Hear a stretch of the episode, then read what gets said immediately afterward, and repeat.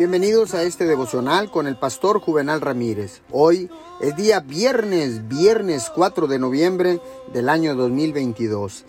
Que tenga usted un excelente y descansado fin de semana. La palabra dice en Isaías 55:11, Así será mi palabra que sale de mi boca.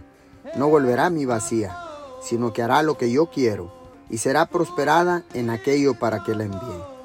Cuando el apóstol Pablo fue encarcelado, por difundir las buenas nuevas, sus captores pensaron que lo habían detenido.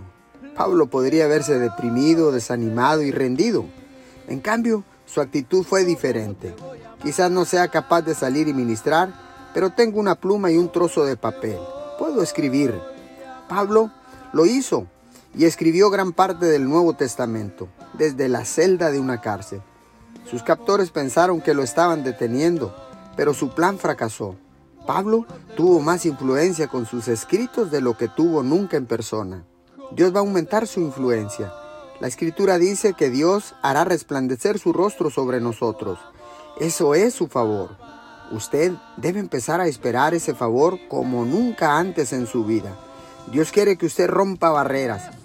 Quiere que usted tiene y tome un nuevo territorio para el reino de Él.